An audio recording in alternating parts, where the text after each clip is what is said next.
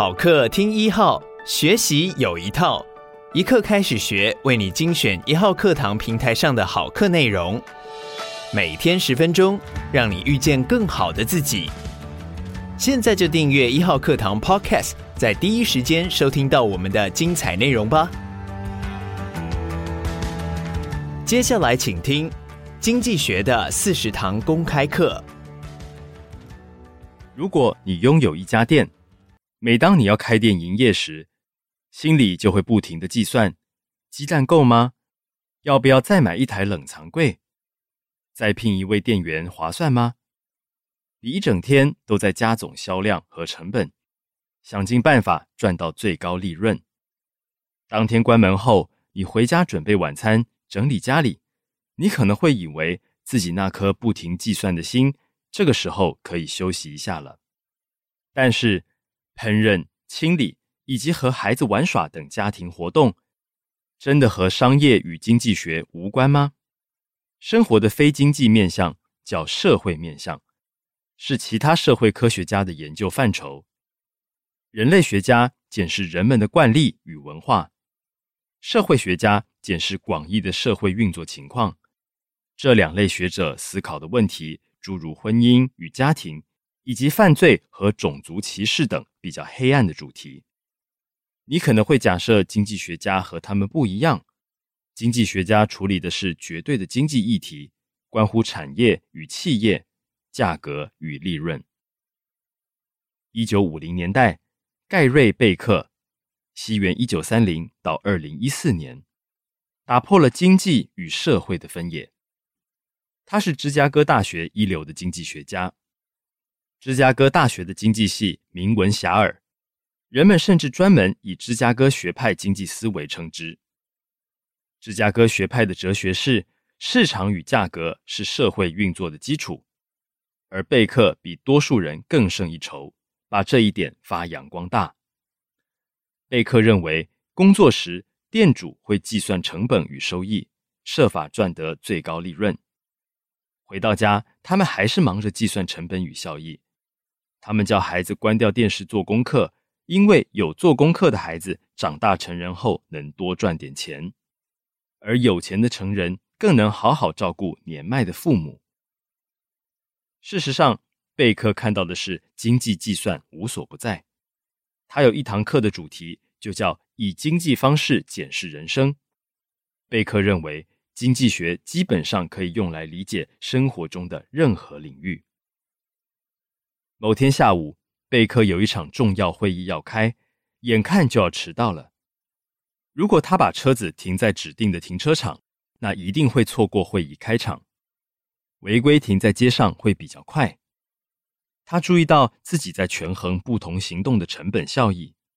如果停在街上，他可以及时赶上会议，但是风险是收到停车罚单。对他而言，违规停车的成本是根据被抓到的几率调整后的罚款金额。他认为和及时赶上会议的效益相较之下，这个成本很低，因此他决定停在街上。他的违法行为是一个经济计算的问题。第一节，从经济学看犯罪与种族歧视。这次经验刺激贝克提出犯罪的经济理论。他反对某些论调，像是罪犯和奉公守法的人民本质不同。罪犯会犯法是因为他们心智有病，或是受到别人严重威胁，以及罪犯从某种意义上来说是环境的受害者。贝克指出，罪犯和其他人并无不同，他们不一定邪恶、生病或充满野性，而是拥有理性、精于计算心智的人。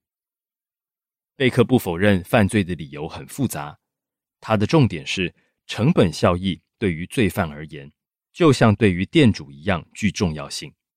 防治犯罪必须考虑这些问题。举例来说，停车主管机关若想要省钱，提高罚金即可，不用花很多钱派出停车管理员寻找违规乱停的车辆，举发这些乱停的人。当车主理性计算后，可能会发现高额罚金搭配举发几率低的结果，和罚款低但举发几率高一样。消除犯罪的最好办法是让犯罪无利可图。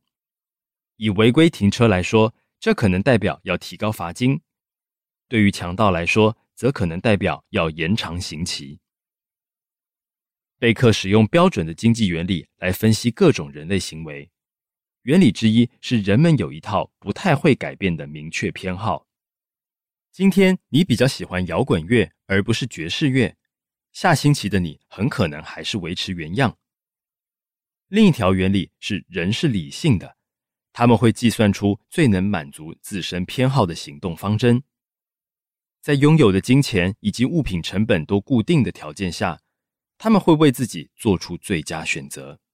这也代表了取舍无处不在。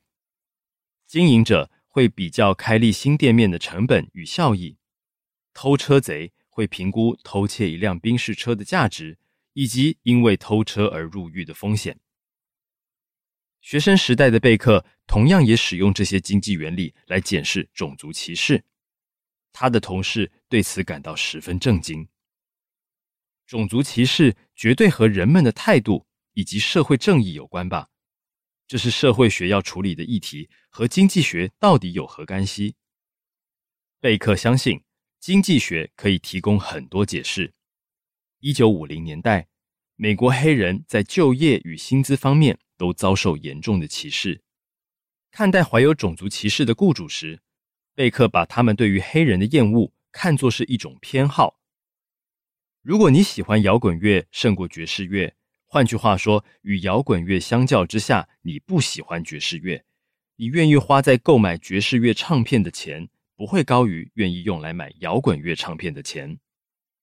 同理，带有种族歧视的店主在针对同一个职务用人时，不愿支付与白人员工同等的薪资给黑人员工。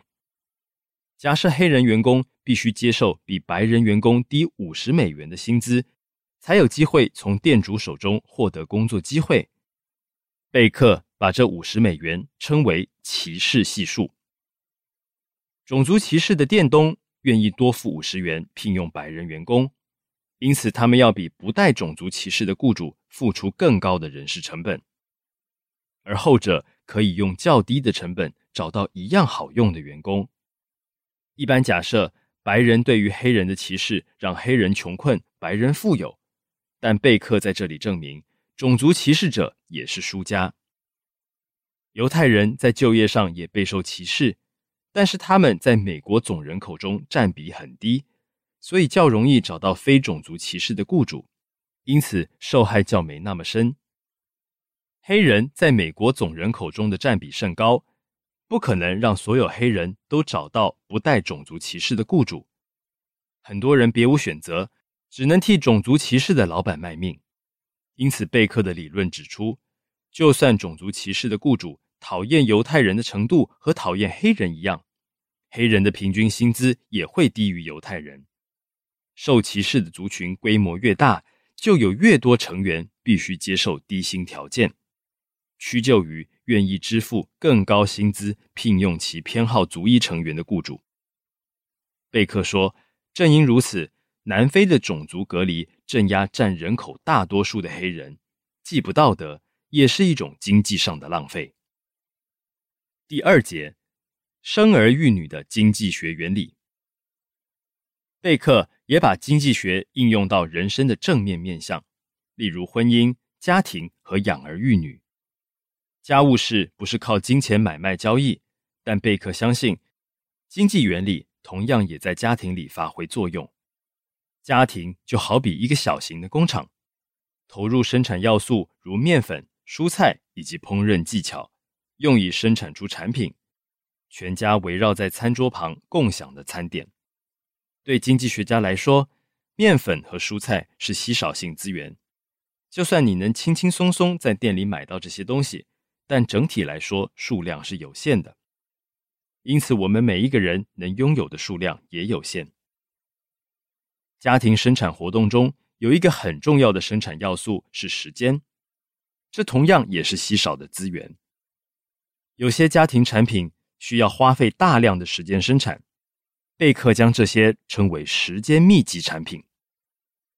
在家看《星际大战》电影是时间密集的活动，因为这会花掉你好几个小时。从事这项活动的主要成本，并非你支付的电费和吃掉的爆米花，而是你本来可以用这些时间去做的其他活动，比方说探访朋友，也就是机会成本。对于高薪的人来说，看《星际大战》电影的机会成本很高，因为花一整天的时间看电影而不去工作，他们会少赚很多钱。贝克把时间密集的概念应用到生儿育女的决策上。他说：“小孩就好像是你想拥有的产品。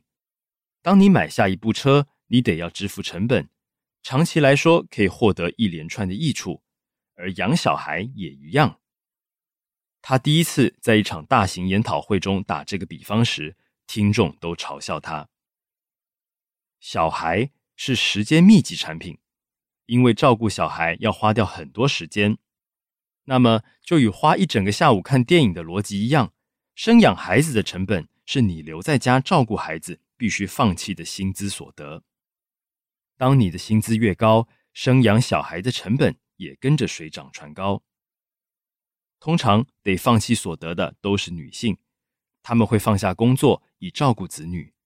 因此，在二十世纪期间，随着外出工作的女性增加，养育孩子的成本也就越高。结果是，女性开始减少生育数目。第三节，经济学方法的巧妙多变。十九世纪时，经济学家马歇尔说，经济学。不是由扎实事实组成的实体，而是用于发掘扎实事实的引擎。这种观点是将经济学视为分析方法，将理性与选择的原理应用到任何你想运用的情境。同样的，对贝克来说，经济学是一种工具，而非一种实体事物，内容不必然关乎经济体。也就是指消费与生产产品的个人和企业。经济学也可以讨论生活中几乎任何面向，包括过去向来被认为超乎经济学家范畴的犯罪与育儿。经济学家跟着贝克的脚步分析法律体系、恐怖主义，甚至刷牙和日本相扑。许多经济学家认为这样的发展是好事。经济学方法之所以强大，是因为其巧妙多变，可以应用到每个地方。这是一种威力无穷的方法，可用来解释各种人类行为。有人认为经济学的发展过了头，经济学家忙着投注所有精力去学习应用这套方法，却忽视了研究经济体本身日常如何运作，以及长期下来如何发展。如果你在大学读经济学，你会花很多时间去学习如何应用各种理性与选择原理，而不是去了解如美国或日本等经济体实际上如何运作。接着，下一个问题则是，经济学的方法实际上到底多有威力？我们在第十七堂课谈过经济学家范伯伦，我们看到他拒绝了经济学家标准的理性与选择理论。